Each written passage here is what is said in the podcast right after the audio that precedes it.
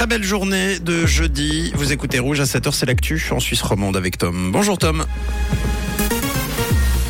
Bonjour Mathieu, bonjour à tous. Au sommaire de l'actualité, après une chute historique à la bourse, Crédit Suisse va emprunter 50 milliards de francs à la BNS.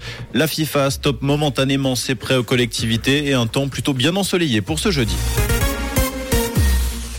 Journée noire pour Crédit Suisse. Hier, l'établissement bancaire a vu ses actions chuter de 24,2% à la clôture de la bourse suisse.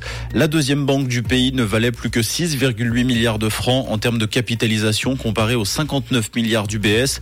Les difficultés s'accumulent depuis la faillite de la société financière britannique Greensill qui avait marqué le début d'une série de scandales qui ont fragilisé la banque. Pour combler ses pertes, la Banque nationale suisse va intervenir. Crédit Suisse a annoncé cette nuit qu'il allait emprunter jusqu'à 50 milliards de francs à la BNS. Emprunt toujours, la FIFA met en pause son système de prêt aux collectivités. Villes et cantons ne pourront plus emprunter de l'argent à la Fédération internationale de football. La ville de Lausanne avait par exemple emprunté 1,2 milliard de francs en raison de 28 prêts d'une valeur moyenne de 40 millions. Une dizaine de collectivités étaient concernées, notamment Genève, Neuchâtel et Berne. Dans un entretien pour l'AGFI, le chef des finances de la FIFA explique que la fédération met en pause ses prêts et revoit sa position, mais n'exclut pas une reprise. On rappelle qu'après les révélations en janvier dernier, plusieurs collectivités suisses, dont Lausanne, avaient annoncé leur souhait de ne plus travailler avec la FIFA en matière de trésorerie. Valérie Ditli va déposer sa thèse en droit dans un mois. D'après le quotidien 24 heures, la prestigieuse maison Stampfli annonce sur son site internet la sortie de ce document pour le milieu du mois d'avril. Le journal nous apprend néanmoins que mardi, la bibliothèque cantonale et universitaire n'avait toujours pas reçu la version papier de ce travail de thèse, 19 mois après que son auteur l'a soutenu à l'université de Lausanne. Une vaste opération de secours a eu lieu hier après-midi à Nanda. Un important avalanche s'est déclenché dans le secteur de Tortin, tuant un skieur russe de 58 ans. Pas moins de 8 hélicoptères et des chiens d'avalanche étaient mobilisés sur zone.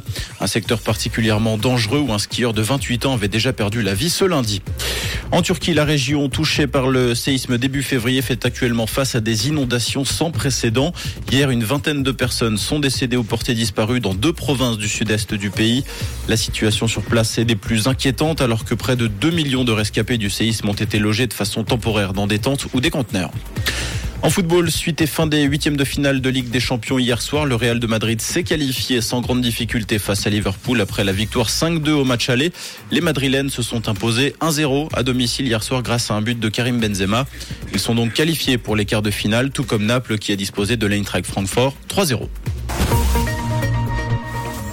Et côté ciel, des nuages en matinée, un petit peu de fraîcheur sur la région et de très jolis rayons de soleil. C'est ce que nous annonce Météo Suisse.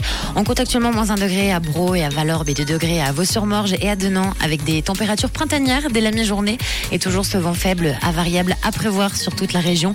Une très belle matinée et bon jeudi avec Rouge. C'était la météo, c'est Rouge.